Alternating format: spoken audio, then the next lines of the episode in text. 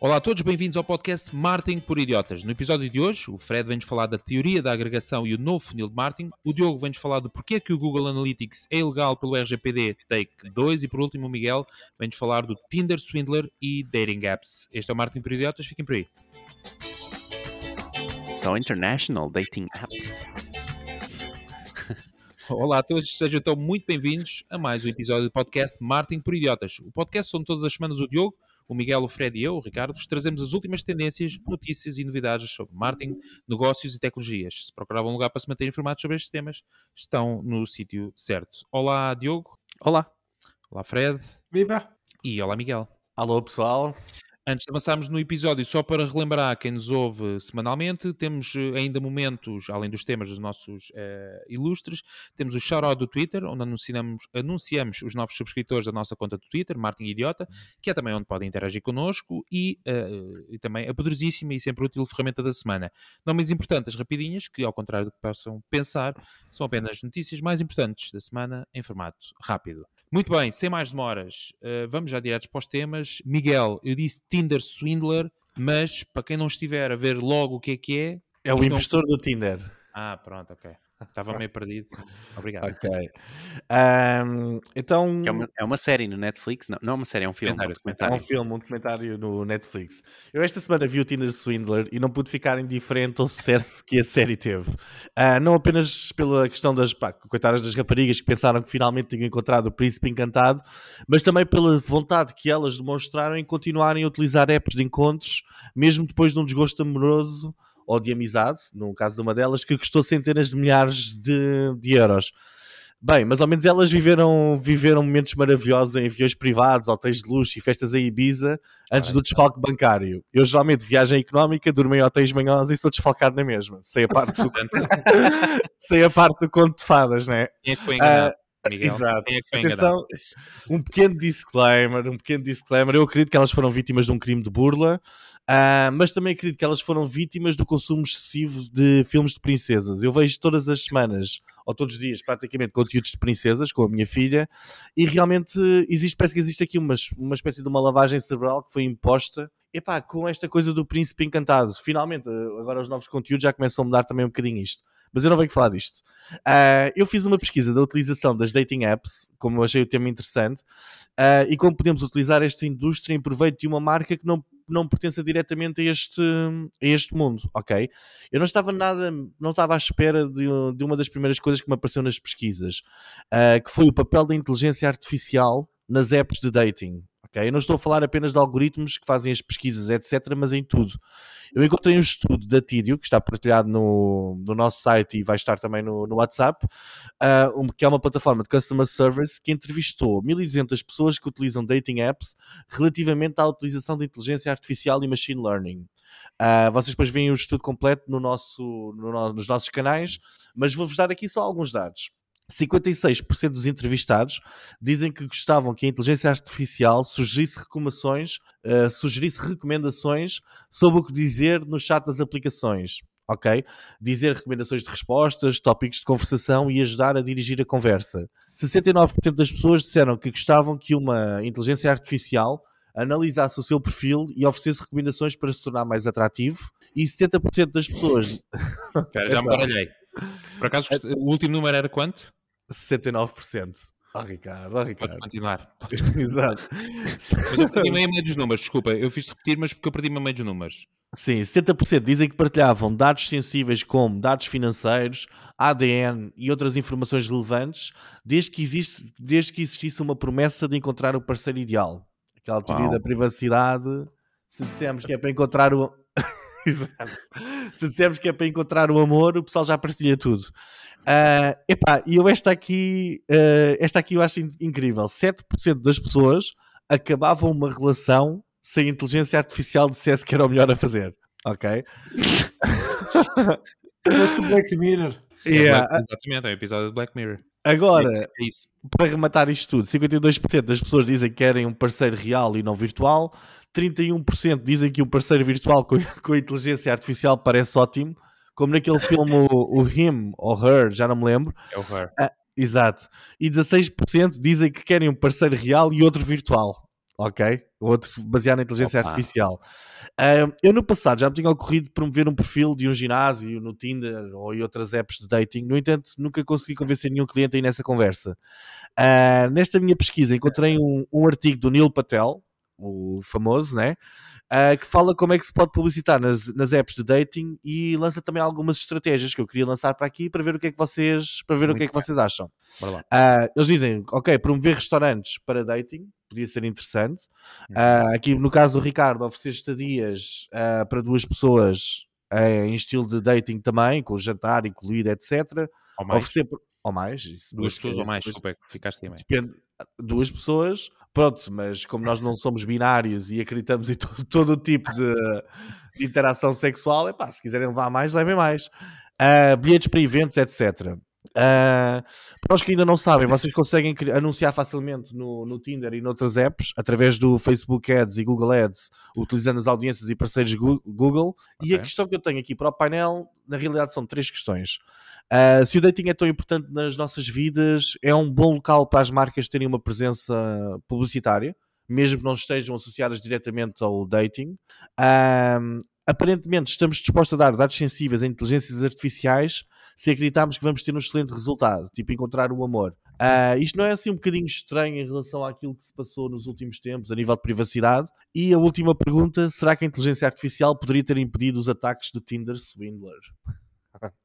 E basicamente é é isto. Três perguntas. Queres que, qual é que relevas mais importância? É a parte de, das, eh, da publicidade? É, é, eu acho que é a parte das marcas, sim. Das marcas? Relembra-me só a primeira. Então, relembra-me só essa primeira pergunta. Tu achas que as, as apps de dating são um bom sítio para uma marca estar, mesmo que não tenha nada a ver com este mundo de dating? Pá, imagina, por exemplo, pá, uma marca de. Bem, todas podem ter, não é? Mas... Imagina, marca de automóveis, uma coisa. Uma marca, de, auto... menos... uma marca de automóveis, exatamente. Uma coisa assim mais descontextualizada que não esteja logo diretamente relacionada com, com amor ou com relações. Mas o okay. carro. O carro... Ah, ah, pois, era isso, eu não foi um exemplo. Olha, uma coisa que deve funcionar muito bem, de certeza, é os astrólogos. Aí, deve ser, deve ser é um negócio. Aí, mas o doutor Caramba. Não, o signo, tipo, será que a pessoa tem o signo do zodíaco certo? para poder abraçar e despertar o tigre que há dentro deles. Pá, Fred. Ah, Fred, tu devias ser. Gostei. Diz, diz, uh, Diogo, desculpa. Então, um, quando se. As, epá, eu, acho, eu acho que as marcas estarem nestas apps de dating, se fizer sentido para as marcas, se, se houver um contexto, uh, tudo ótimo, não vejo, não vejo qualquer impedimento. O problema, epá, se eu me recordo bem, uh, e já não uso o Tinder há uns bons anos, Uh, mas uh, se eu me recordo bem, não, não é possível segmentar especificamente para a aplicação Tinder. Eles usam, sobretudo em Portugal, a Audience Network do Facebook, pelo menos era uhum. assim. Um, e, e na Audience Network do Facebook, se eu não estou em erro, não conseguimos especificar qual a aplicação. Vais para dating apps, não vais para. não vais exatamente para o Tinder. Pois, e, e isso pode ser um pouco mais, mais complexo, não é? Um, portanto, sim, há, há, esse, há esse handicap. Mas, epá, mas lá está, se fizer sentido, eu acho que sim. Eu não estou a ver, não vejo por, por que razão. Uh, uh, fun fact é que, uh, muito, pelo menos na altura em que eu utilizava, muitas das, das de, dos anúncios para mim o que vinham eram anúncios muito de aplicações, portanto, anúncios de uh, jogos, de aplicação, não sei para o quê. Uh, era muito essa, era muito esses tipos de anúncios que eu via. Pode ser que o algoritmo esteja a otimizar muito para este tipo de anúncios que são anúncios, ou que está a funcionar melhor, são anúncios de jogos. Não sei se porque os utilizadores têm tempo uh, uh, para lá estar, se é porque acabam por ter algum instalar mais aplicações, não sei, mas parecia-me parecia-me uh, isso. Mas o AI no, no dating, epá, é claro uh, e faz todo o sentido. Uh, aliás, nós, nós estamos a ver, não estamos só a ver os perfis, porque o, sistema, por acaso, não é? Portanto, há, um, há, um, há um, um tentar aproximar daquilo que pode dar certo, porque quanto mais viciados nós, utilizadores, tivermos na aplicação, melhor para a aplicação, certo? Um, eu recordo-me que até o Tinder tinha uma estratégia muito engraçada que é, um, por vezes avisava se tu tinhas uma mensagem, por vezes não avisava. E a ideia aqui é, ah. é tu, de repente lá ias, descobriste que tinhas uma mensagem que era para tentar viciar o utilizador. Não sei se conhecem aquela experiência do, do, do, do, do pássaro, não é? dos pombos. É? Se cai, se cai um, um, Cada vez que um pombo dá uma bicada num botão, uh, para o pombo A, sempre que ele dá uma bicada, cai sempre uh, comida. Para o pombo B, só cai de quando em vez, não é? Então o pombo B fica a bicar o tempo todo para que caia, uhum. para que tente cair mais, não é? E é, um pouco, essa, é, é, um pouco essa ideia uh, que está aí. Portanto, eles são muito bons a otimizar para a usabilidade da aplicação. Pá, quanto aos ataques do Tinder Swindler, epá, eu não percebo como é que aquilo durou tanto tempo. Eu já vi o documentário, epá, aconselho a ver, acho que está muito está tá, tá bem feito uh, e depois tem um, tem um pá, não quero dar spoilers mas um, mas vais dizer. mas dando spoilers então não, não digas. Quero dar não quero dar spoilers. Mas eu cometo mas pronto. mas é fixe é muito mas ele morre no fim. Pronto uh, já dissemos. uh, Fred? Um, eu estava aqui eu não, nunca utilizei o Tinder. Conheço muita gente que utiliza e que recomenda, e conheço vários amigos que formaram casais e casaram, tiveram filhos fruto do Tinder, uh, em relação ao tema das marcas precisamente por não conhecer o Tinder, não consigo ter grande opinião, à exceção daquilo que vejo na internet. Se alguém for ao Google escrever Marketing Activations Tinder, aparece vários sites com muitas sugestões daquilo que já foi feito.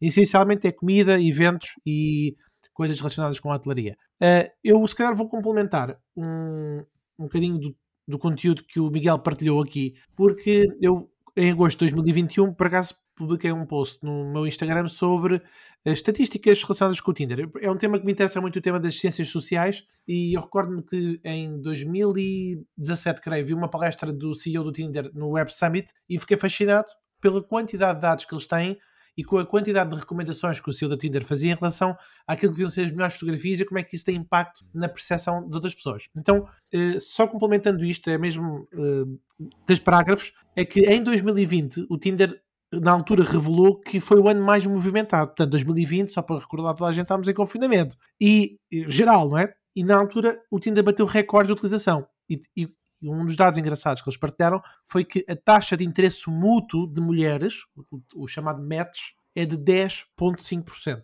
Portanto, 10,5% para todas as orientações uh, sexuais. Outra curiosidade: quase metade dos, dos utilizadores do Tinder teve uma conversa em vídeo com uma pessoa compatível, em vídeo, coisa que, por exemplo, pensava que era tudo em texto, mas quase metade ser em vídeo, espantou-me. Um, e 40% disse que queria manter isto no futuro. Só mais uma outra curiosidade foi, eles aproveitaram este tema da pandemia, claro, como quase todas as Big Tech, para fazer lançamentos de novas funcionalidades.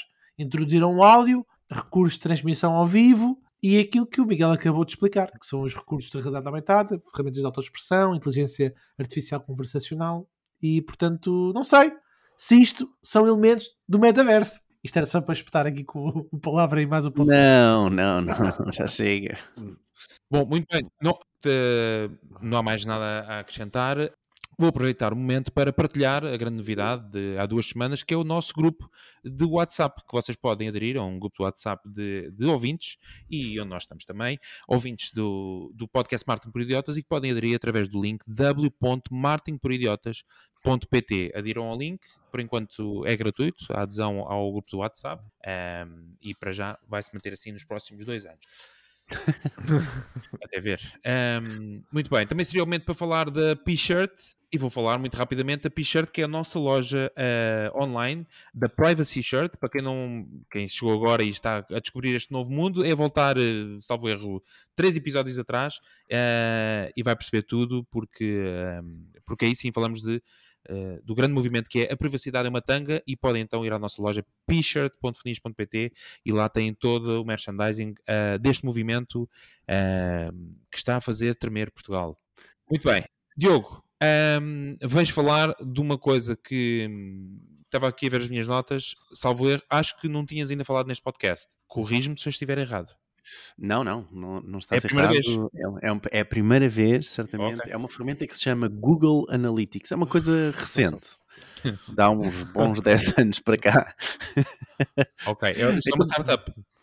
É uma, é, eu diria uma startup. É okay. ainda, não, ainda, ainda estão aqui no período de ver se sobrevivem ou não. de investimento. Muito bem, Diogo, é, então é. fala-nos lá do velhinho Google Analytics.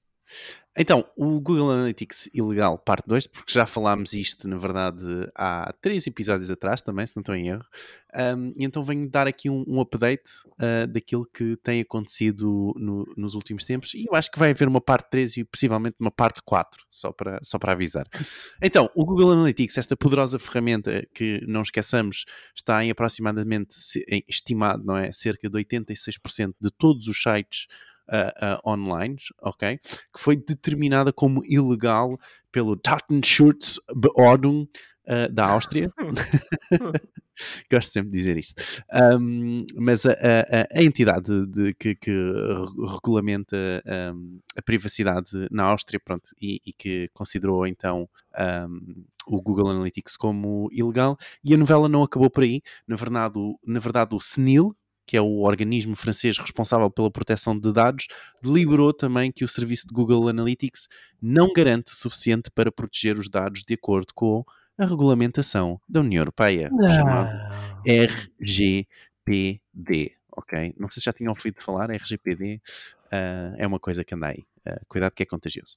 Então, uh, portanto, isto, o, o, Google Analytics no, na, na Áustria, na verdade, foi, foi considerado, considerado ilegal por enviar três informações, ou por enviar duas informações e por uma questão de não consentimento. Portanto, naquele caso em específico, uh, não houve consentimento por parte do utilizador para a utilização do Google Analytics e foi enviado um endereço de IP e um um identificador de cookie para o Google Analytics.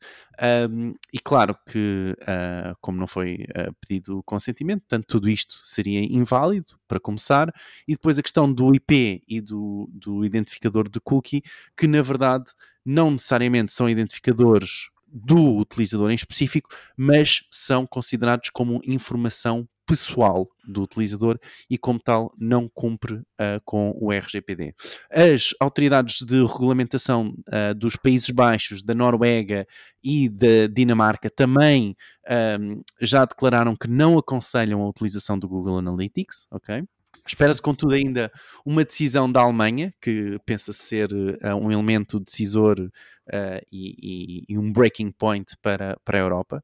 Um, e segundo aqui o, o, Thomas Tauschner, da Áustria, que teve no, na Super Week, na conferência onde eu fui sobre o Web Analytics, uh, neste momento a única forma legal de utilizar o Google Analytics seria, seria através de um servidor europeu no meio, ok? Que fizesse a conexão e que não permitisse que houvesse uma conexão direta entre o utilizador e a Google para conseguir fazer um spoof do uh, do IP e qualquer informação pessoal ou dado pessoal uh, que pudesse ser enviado para a Google.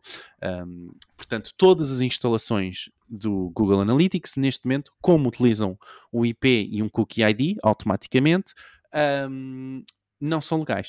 Pronto. Uh, isto, isto acontece. Mas uh, isto tudo porquê? Porque uh, o consentimento, mesmo apesar do consentimento do utilizador, mesmo que o utilizador concedesse que o Google Analytics fosse ativado, isto é engraçado, a, a empresa, a, a, Google, está sobre uma diretiva que se chama FISA, ou FISA, um, que permite que os Sim, que permite que o, Estado, que, que, que, o governo americano tenha acesso a esses dados, o que torna os dados uh, europeus não seguros, ok? Imaginem, se isto fosse uma pequena empresa, se não fosse a Google, já não havia problema, que é uma coisa engraçada. Portanto, os americanos podem bloquear a, DG, a DGI, não é? Pois o resto tem que ficar aberto. Os europeus não podem bloquear os americanos. É, é, é possível. uh, por último, só relembro que o Google Fonts também foi considerado ilegal, desta vez na, na, na Alemanha, ok? Por, portanto, o Google Fonts é uma fonte, portanto, um, a letra não é um tipo de letra que vocês utilizam no site, que é um serviço gratuito que podem utilizar uh, e isso foi considerado ilegal, ilegal por utilizar o IP do utilizador e estar a comunicar uh, esse IP e essa utilização, uh, ou utilização daquele utilizador naquele website.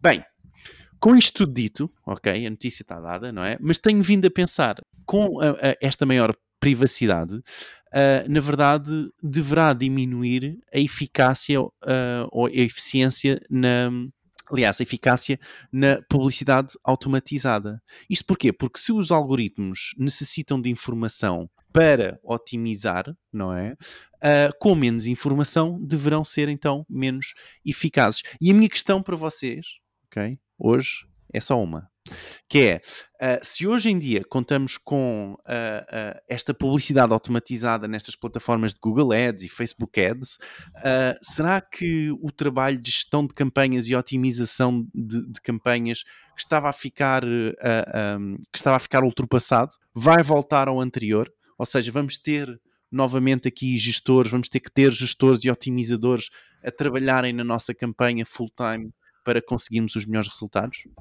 É isso. Miguel. Então pronto, apesar do Diogo só colocar uma questão, eu como sempre tenho aqui várias questões. várias dúvidas. Eu imagino o futuro do RGPD, tipo, estão a ver a LAPD nos filmes tipo de ação, tipo a Arma Letal com o Mel Gibson e o Roger Murtaugh a gritar que já está a ficar velho para aquilo e tipo explosões, vilões. Eu acho que isto vai acabar a entrar assim pá, dentro do edifício e destruir os servidores todos porque andam ali a recolher IPs. Como agora. Uh, Exatamente. Epá, eu acho que a internet inteira está ilegal. É uma estupidez levarmos isto ao nível do IP, mas eu também já disse isto na semana passada. Mas acrescento mais algumas coisas. Uh, a nível daquela aquela regra do RGPD dos servidores estrangeiros, então quer dizer que nós já não podemos, Diogo, responde-me esta pergunta que eu não tenho a certeza, já não posso alojar no meu site, no GoDaddy, nem no HostGator, nem nada que esteja fora da Europa. Porque se o meu site é. tem formulários que recolhem leads, as leads ficam, ficam lá no, no servidor, já não posso usar isso. Não Tem necessariamente. Que o servidor. Segundo a Google, há, um, há, um, há uma linha uh, que dá uma isenção ao, aos servidores, ok? Ao armazenamento de, de informação por servidores e, por norma, os servidores que tu, mesmo que tu compras um servidor no GoDaddy, ele é servido, em, o teu site, por norma, é servido aqui a cópia do, em Amsterdão ou na Irlanda e só depois, se vier um utilizador dos Estados Unidos, é que depois esse servidor vai servir vai servir esse utilizador. Mas, mas, eventualmente, pronto. Não, okay, mas a questão tô... que, Miguel, corrija-me se estiver errado, eh, não estamos a falar do Google Analytics. Tu, se comprares alojamento, se comprar um servidor nos Estados Unidos, não tem redundância na Europa, e eu puser lá o meu site, esse site estiver a recolher dados, esses dados estão a ficar alojados nos Estados Unidos, pode Está estar ilegal, ilegal, porque se o site é para Portugal, devia estar ao abrigo da lei do RGPD, e nesse sentido... Não, está, está a recolher dados de europeus.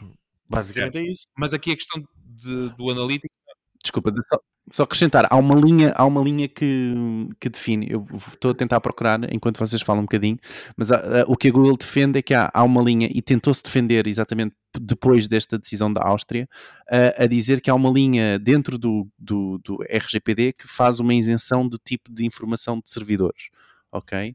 Um, e é essa linha que eu estou a referir, porque essa linha quer dizer que tu podes ter servidores, por exemplo, no, nos Estados Unidos ou mesmo na China, e aí já não é o problema, porque o que tu estás a fazer é usar um servidor, e o servidor em uh, uh, uh, pertence-te a ti, à empresa, ok? Grande tanga. Fogo. Então, os servidores yeah. partilhados e essas coisas todas. Mas depois e aquela... isso, isso, aí não faz sentido. Aí yeah. coisa e aquela ideia de que o, o, nosso servidor está na Pensilvânia, onde não há tremor, tremores de terra, aquelas que antigamente se usava para vender.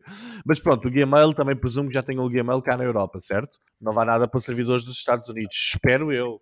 Porque senão os nossos e-mails e as nossas comunicações estão todas fora. Eu, alguém, alguém proteja a nossa privacidade, por favor. Mas pronto, agora relativamente àquilo que o, que o, que o Diogo perguntou, efetivamente, a nível da uh, eficácia da publicidade. Eu acho que isto pode ser o princípio do aumento exponencial da inflação. E eu vou dizer porquê.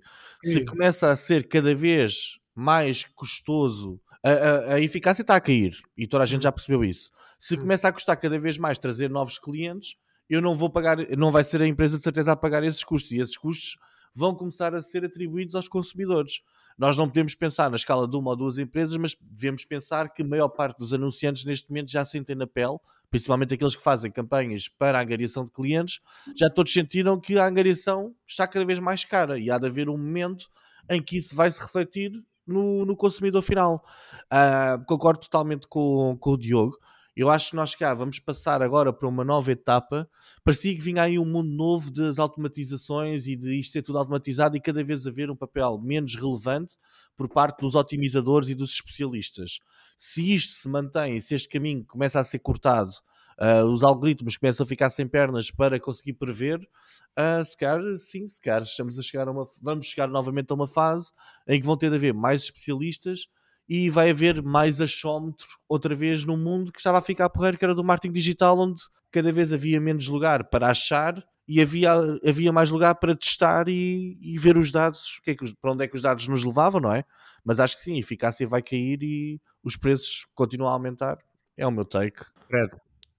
Uh, eu tenho uma pergunta ali para o Diogo, mas uh, a minha resposta à pergunta dele em relação se isto vai ser automático ou não, eu acho que eu não conheço nenhum profissional que trabalhe em tráfego pago que, no que diz respeito ao tema da publicidade, que foi o que tu levantaste agora no final, que não seja cético em relação às características que as plataformas têm da automatização. O CPC é otimizado, uh, não conheço ninguém, quase todos eles são céticos e a várias conferências que vou, quase todos opinam sobre o seu ceticismo em relação às funcionalidades onde clica no botão e a plataforma resolve o algoritmo da aprendizagem. Basta, basta, ver, basta meteres no Google, uh, no, no AdWords, meteres para ele escolher as palavras-chave e tu vês as barbaridades que aparecem. Fogo. Já não é necessário palavras-chave, Miguel. Estás muito atrasado, pá. Obrigado por deixa, deixa-me só defender a minha honra. Epá, obrigado por teres dito isso em frente aos meus clientes todos. uh, mas pronto, o, o, o que não está em declínio e são as receitas da publicidade, porque curiosamente foi agora divulgado as receitas do último trimestre e a eh, Google anunciou 61 mil milhões de dólares, o Facebook 32 e a Amazon 9. Portanto, eles continuam todos a faturar loucamente, seja com algoritmo ou sem algoritmo, automático ou não automático. Mas a minha, pronto, isto era só o meu take rápido ao tema do Diogo. Eu tenho uma pergunta. Eh, o Diogo fez aqui um grande foco e, tu, e nós já até falávamos isto em off Uh, mas o, ainda por cima o Diogo vem com um conteúdo fresquinho da conferência Super uh, Analytics, Super Metrics. Como é que se chama? Super Week. Super Week, exato. uh, qual é que é a alternativa? Se o Google Analytics não serve, não é? quais são as alternativas para os profissionais que estão aqui a ouvir e eventualmente cumprirem com as coisinhas certinhas? Existe? Ainda, é possível? Ainda, claro que existe. Ricardo, ah. ainda hoje estivemos a falar sobre isto. Bora. Certo. Ah, pronto, há outras alternativas, eh, isto agora respondendo à questão especificamente de, dos dados recolhidos pelo Analytics e ter algo similar, e aí estamos a falar do, agora ia dizer uma grande bacurada, ia dizer Mamondo. Uh, Mas é? É ma... Matomo. Matomo. Eu ia dizer Matombo, desculpa. Mas que é uma ferramenta concorrente, é isso? É uma ferramenta que te permite uh, cumprir pelo RGPD, porque tem uma das, a principal, uma das grandes funcionalidades é tu poderes instalar no teu website, no teu servidor, que tenhas alojado na Europa. E, portanto, nesse sentido, todos os dados recolhidos, obviamente, estão ao abrigo do RGPD e não, não, não sofrem deste mal da transferência de dados de, da Europa para os Estados Unidos, que é o que acontece com o Google Analytics e outros produtos. Ou para, ou para outro serviço, não é? Portanto, na verdade, ali nem sequer vocês têm que informar ao utilizador então, que estão a usar um serviço externo, porque aquilo é um serviço IPs. interno. Recolhe, recolhe o mesmo IP que a tua máquina, que o teu servidor recolhe. Estás a perceber? Hum. É, não, Bom, quem está a ouvir, o que deve-se preparar é precisamente para um mundo mais privado, com limitações. Eu tinha uma questão para vocês, nós já vamos longos neste, neste tema, não sei se querem a questão. A questão era muito simples, é se vocês acreditam, como o Diogo estava por aqui, de, portanto... Em Deus. Hã? Em Deus, sim. E era a minha primeira questão, obrigado, Fred. A segunda questão é um, se, portanto, com estas limitações cada vez maiores da recolha de dados, que são muito importantes para o desenvolvimento de inteligências artificiais, se vocês acham mesmo que, mesmo assim, com menos dados, mas com dados na mesma, podem ser anonimizados, que, um, que esta questão da inteligência artificial em que no que diz respeito à otimização de campanhas, em particular, se acham que não consegue mesmo evoluir e tornar-se melhor do que, uh, do que, pronto, do que um otimizador profissional uh, que vai fazer tudo à mão, à mão, entre aspas, pronto, com o seu conhecimento. Acham que pode haver aqui um, portanto, uma ruptura no desenvolvimento deste tipo de, de automatizações, como o Miguel também estava a dizer? Ou seja, já estava tudo a caminhar no sentido de dois cliques é, é mil euros, faz isso. E agora, menos recolha de dados, será que pode parar mesmo e temos que voltar ao modo manual? Diogo. Eu, eu, eu, acho que temos, temos o grande exemplo do lançamento do iOS 14.5 no Facebook, não é? Que simplesmente mandou o sistema completamente abaixo e, e a eficiência do sistema, do algoritmo a encontrar uh, utilizadores relevantes caiu imenso, ok? É. Portanto, eu acho que depende muito do número de dados que é afetado, mas se isto, como ferramentas de Google Analytics, como ferramentas de Google Ads, de repente deixam de receber uh, informação, vão deixar de conseguir ter acesso a um perfil do típico utilizador que poderia converter. E se deixam de ter a informação, vai sempre, vai sempre levar a que estes, estes automatismos, não é? estas otimizações uh, uh, um, pelo, por, por sistemas de machine learning sejam mais imperfeitas. Eu acho que é um misto, não sou tão catastrófico. Uhum. Eu acho que, como estava implementado, vai deixar de funcionar. E é o que o Diogo disse: vai deixar de funcionar. E, pá, o iOS 14 deu ali cabo daquele, daquela forma de, de medir resultados e de, de conseguir encontrar soluções mas penso que epá, as pessoas mais inteligentes do mundo, ou os melhores programadores do mundo, estão a trabalhar neste problema. Ou seja, eles vão encontrar de certeza uma forma qualquer epá, de voltar a fazer com que a publicidade se torne rentável ou epá, vão encontrar uma têm de encontrar uma forma qualquer. Não, rentável ou, já é. Não, sim, rent, não é, rent, não é rentável. mas, mas, perdeste, mas perdemos rentabilidade. Acredito que muitos negócios tenham perdido muita rentabilidade lá do anunciante, não é? Uh, acredito que vai ser inventada uma coisa qualquer onde, onde conseguir dar a volta a isto. Se chama mudar de plataforma. Mudar de plataforma, como assim? É inventar uma coisa qualquer que é as pessoas Permite... que é a discussão. Vão para, outros, vão para outros sítios procurar alternativas. Neste caso, para o TikTok, por exemplo, que foi um dos maiores beneficiados disto tudo em relação à alocação de investimento em publicidade. O TikTok e a Amazon. Que também tem um pixel. Uh, o TikTok, não é? Também tem um pixel. E Sim, também tem o... ligação para a API que pode, que pode ser bloqueado.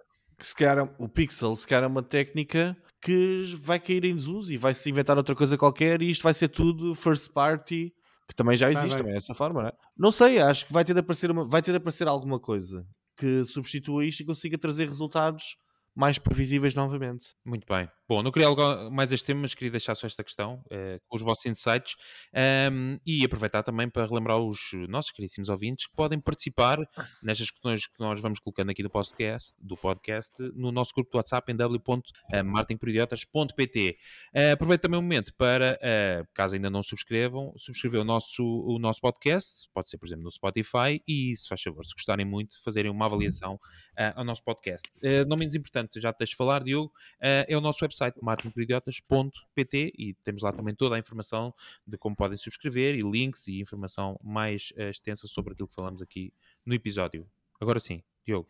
Não, eu queria só adicionar que, uh, eh, um, uh, eh, por vezes, reparem, eu também uh, um, eu, eu sei, sei, o que sei sobre este, este assunto, por exemplo, do Google Analytics, mas há muita informação aqui que, que eu não sei, e não sou advogado e não sou especialista em, em RGPD. Ah, quando mandaste abaixo, parecias.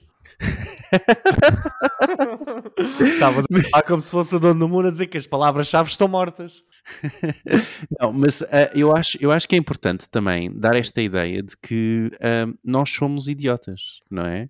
Uh, e que também estamos aqui dispostos a ouvir e, e, queremos muito ouvir também aquilo que vocês têm para partilhar claro. e, e, perceber também outras perspectivas para lá destas nossas que estamos aqui a pensar.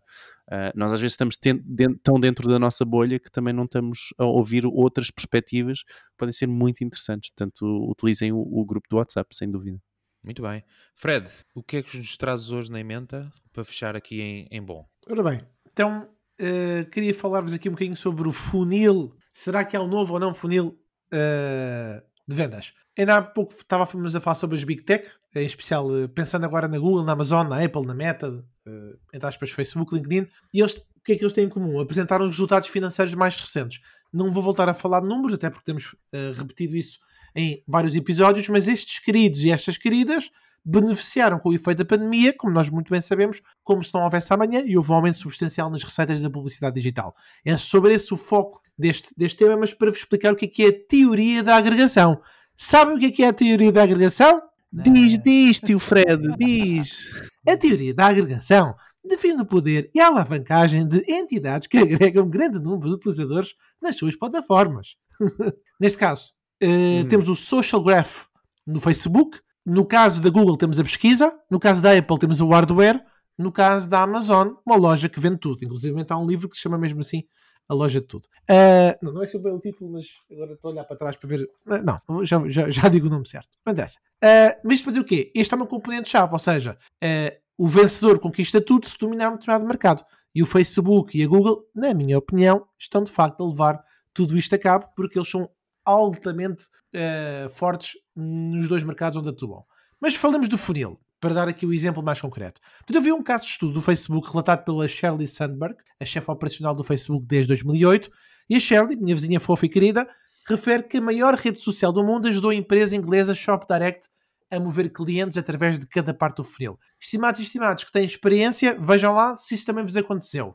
Diz ela que fez o seguinte: ela é a equipa dela. Na parte da sensibilização, fizeram anúncios de vídeo no Instagram para levar depois as pessoas à consideração através do redirecionamento eh, com anúncios, nomeadamente com retargeting. E finalmente levaram depois à conversão, portanto já estou aqui no fundo do funil, com anúncios dinâmicos de produtos no Facebook e num futuro não muito distante, diz ela, uma relação direta com o cliente para construir lealdade através do Messenger.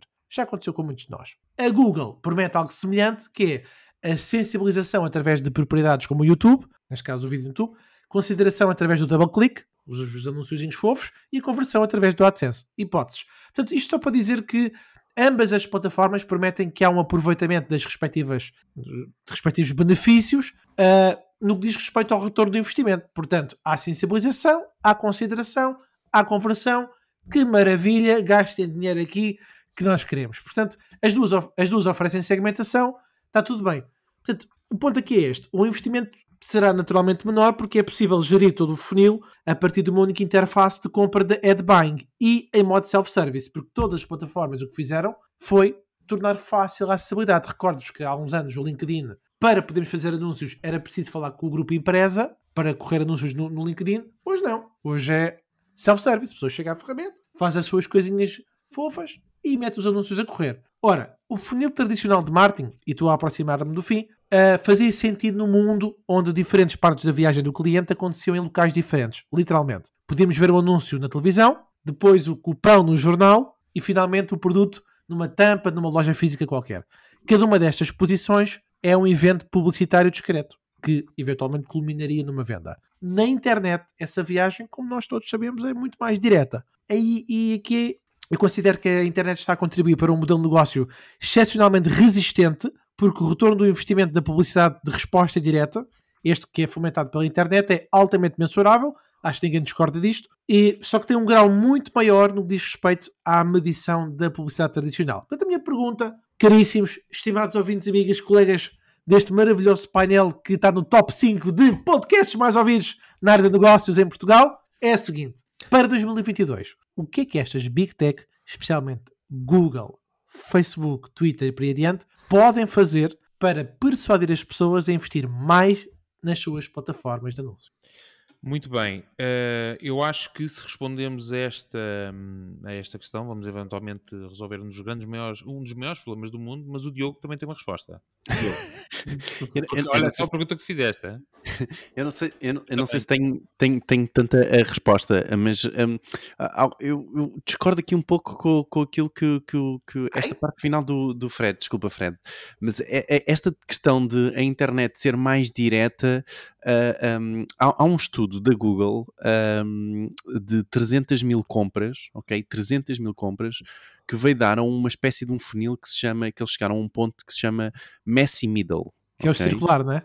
Exatamente, que tinham, uhum. exatamente, que tem assim uma espécie de círculo, porque há uma grande, há, há uma altura muito de exploração e de avaliação, ok? Uh, uh, de consideração para a compra de um produto que acaba por não, não ser só, uh, ou seja, não, não englobar apenas um, um, um site ou um anúncio, mas tudo, ok? Pesquisa tudo, não é? E, e, e, esse, esse Messi Middle até foi muito engraçado porque eles nem sequer queriam chegar a um, a um, novo tipo de funil, nem tinham pensado nisso, mas depois acabaram por descobrir que, que era um pouco este o, o percurso mais, mais no, normal daquelas 300 mil compras avaliadas. Portanto, há muito essa, essa ideia. O que é que acontece? Contudo, a internet realmente dá-nos a ideia, principalmente para anunciantes, que aquele foi o ponto final, não é? Que foi o, o Facebook que, que, nos trouxe aquela compra, que foi o Google Ads que nos trouxe aquela compra, mas não estamos a ver toda a consideração que aconteceu antes uh, uh, para o utilizador. E a internet tem muito essa, principalmente uh, ferramentas de analytics, como analisam o último ponto de contacto, sobretudo.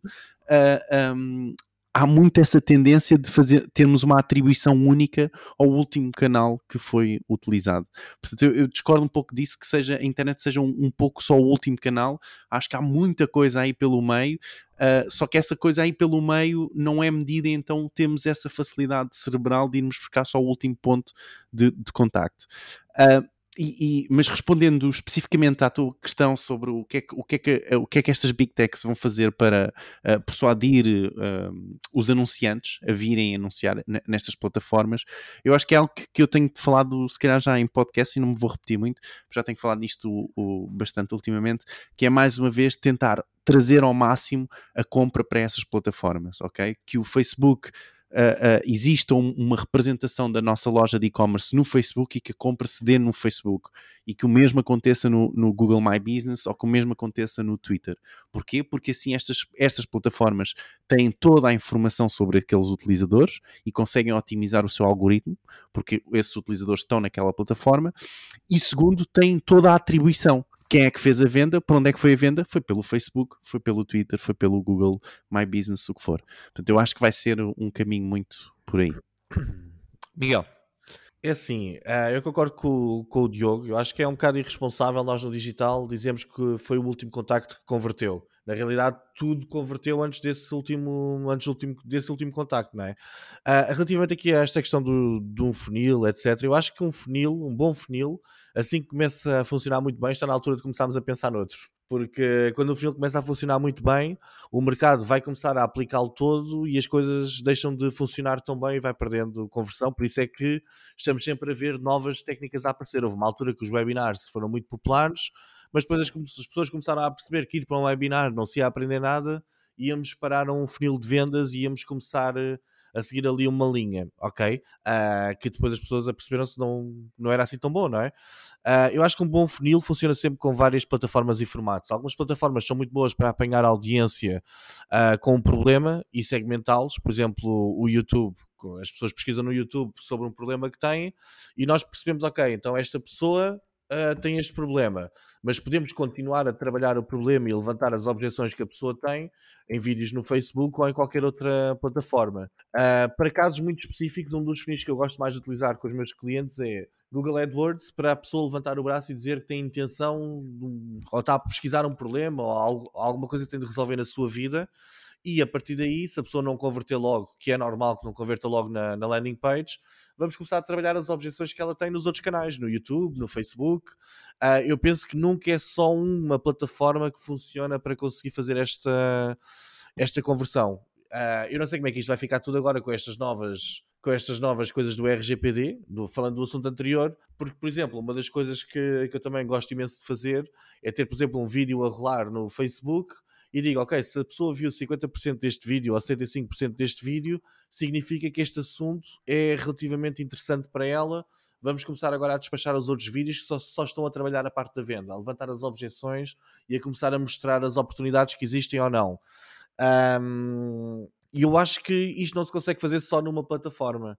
Até porque existe uma técnica que é omnipresence, que é darmos a ideia à pessoa que nós somos as maiores estrelas que existem no espaço de uma semana em que a pessoa de repente viu-nos no Facebook, por algum motivo levantou o braço e nós identificámos com o nosso pixel que esta pessoa tem interesse e relevância, e agora vamos atacá-la no YouTube, no, no Facebook, em Google Display, etc. E a pessoa começa a ver-nos em todo lado, não é? Uh, a nível da pergunta que fazem sobre como é que nos podem fazer anunciar mais, eu acho que acima de tudo as plataformas têm de perceber que anunciar tem de ser simples. Eu acho que todas as plataformas devem ter a opção geek, para pessoas que querem levar uh, otimizações a outros níveis e mais resultados e utilizar técnicas mais profundas, mas também ter, tem ter a opção simples que seja realmente muito fácil de anunciar ou não.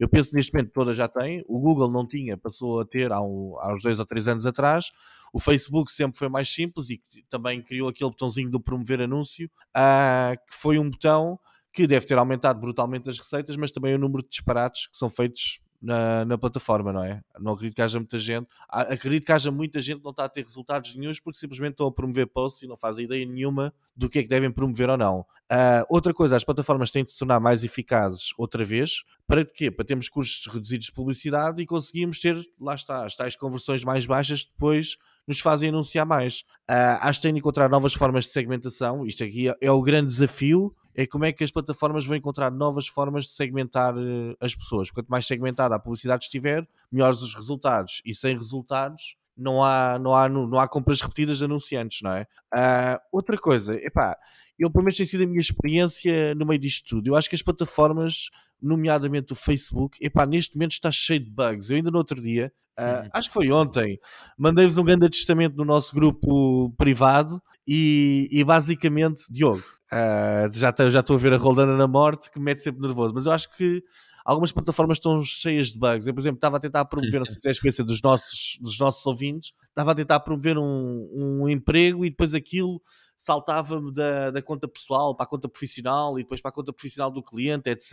Uh, há imensos bugs neste momento e acho que é preciso começar a ter uh, cuidado com os algoritmos da Tenga neste momento que bloqueiam contas e tornam a experiência frustrante.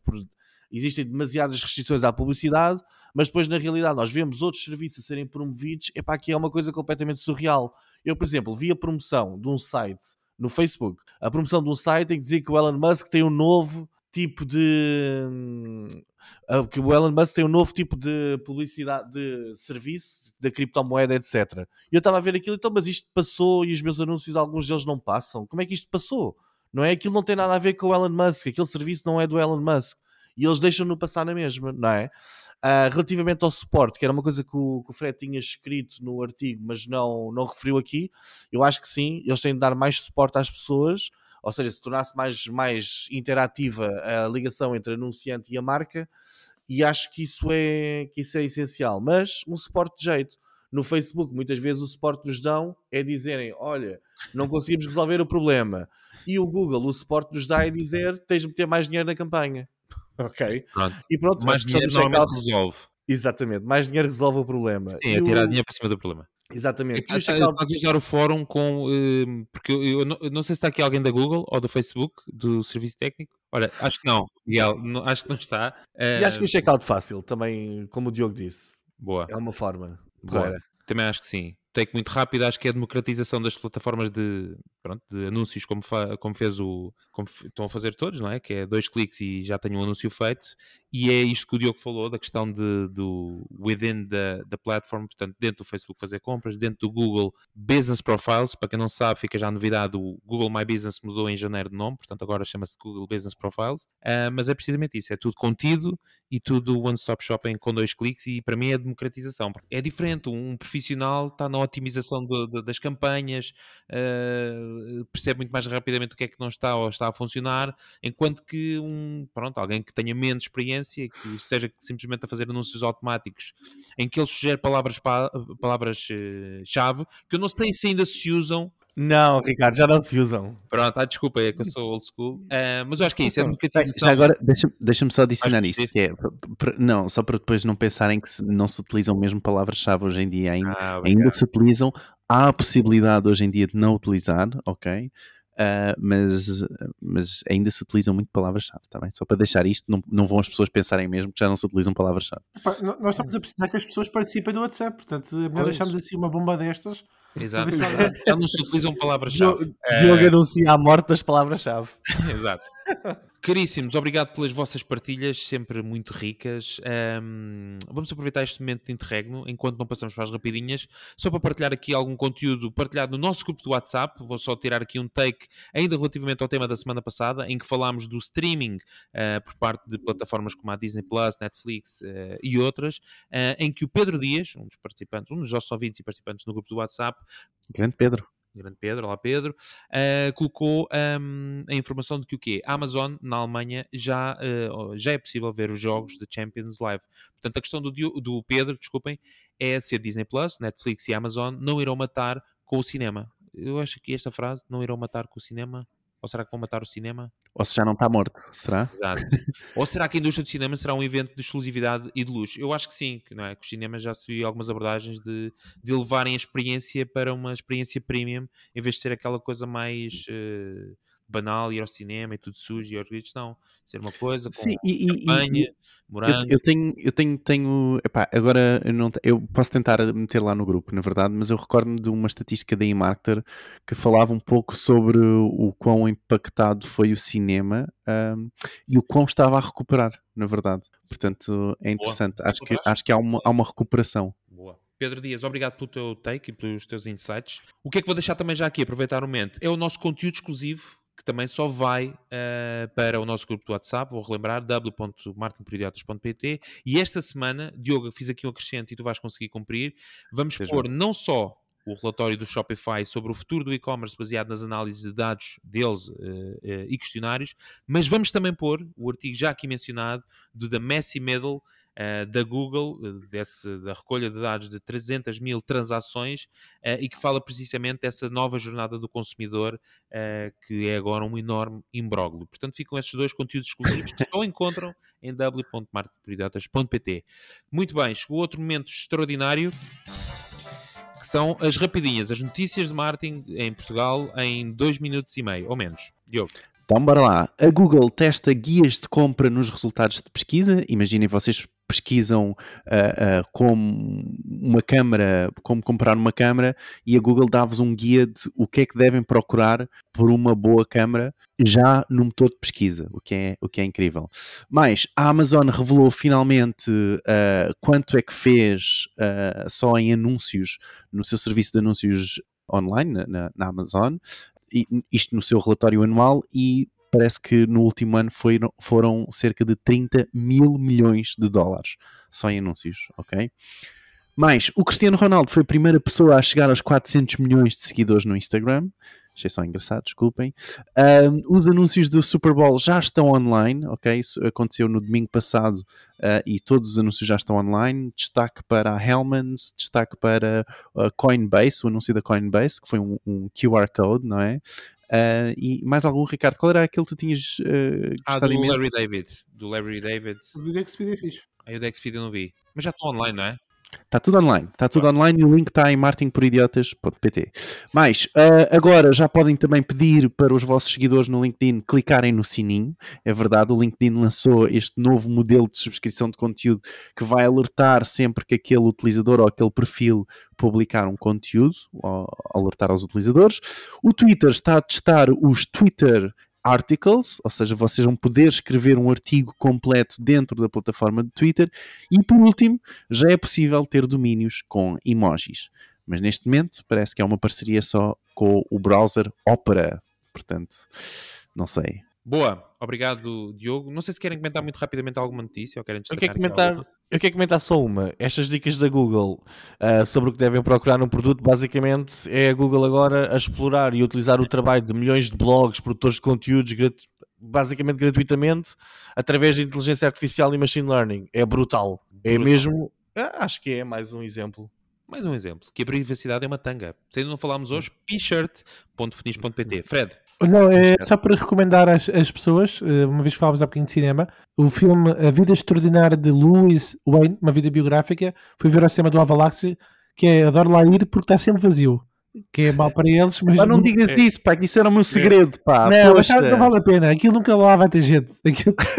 É os gajos, os investidores a pagar para tu teres uma sala enorme é, pá, e este, ver sozinho. Este filme do Louis Wayne e a uh, eh, Vida do Cão, acho que é assim que se chama, não é Vida do Cão, mas ok, uh, que está no Netflix, vale a pena. Ah, boa. Agora também temos aqui um, um momento de, de cultura. De cultura.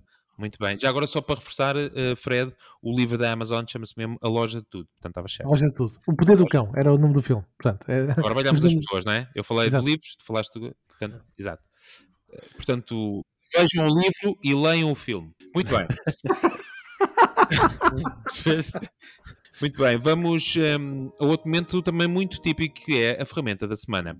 E esta semana temos uma ferramenta extraordinária, extraordinária partilhada aqui pelo nosso caríssimo Fred, que é o Product Hunt. Uh, Corrijo-me em tudo o que eu estiver errado, porque eu vou transcrever exatamente o que aqui está. Portanto, Product Hunt é um site americano que permite, portanto, neste caso, para partilhar e descobrir novos produtos na área tecnológica. Os, o, portanto, os utilizadores enviam produtos, que já são listados em formato linear por dia, e o site inclui um sistema de comentários e um sistema de votação semelhante ao, ao Reddit ou Hacker News. Portanto, os produtos mais votados sobem na lista de, de cada dia, um, e isto, em resumo, é uma curadoria dos melhores novos produtos, uh, os mais mais recentes aplicativos móveis, sites e produtos de tecnologia de todo o mundo. E tu estavas a falar, Fred, que tu usas isto como um plugin uh, no Chrome, é isso? É, é tenho uma extensão. Uhum. Sempre que abre uma nova página, em vez de abrir o Google, abre sempre Boa. este site que mostra quais são, o que, é que está em novidades. Eu gosto imenso. Então manteste atualizado. Boa, isso é porreiro. Eu não, eu não conhecia, por acaso. Parece uma excelente sugestão. Já uso há, há, uns anos e gosto bastante. Boa. Uma extensão. Product Hunt, uh, Product Hunt um, é a nossa ferramenta desta semana. Muito bem, para quem nos está a ouvir, este é aquele momento mais triste ou feliz, depende da perspectiva, que é o momento da despedida.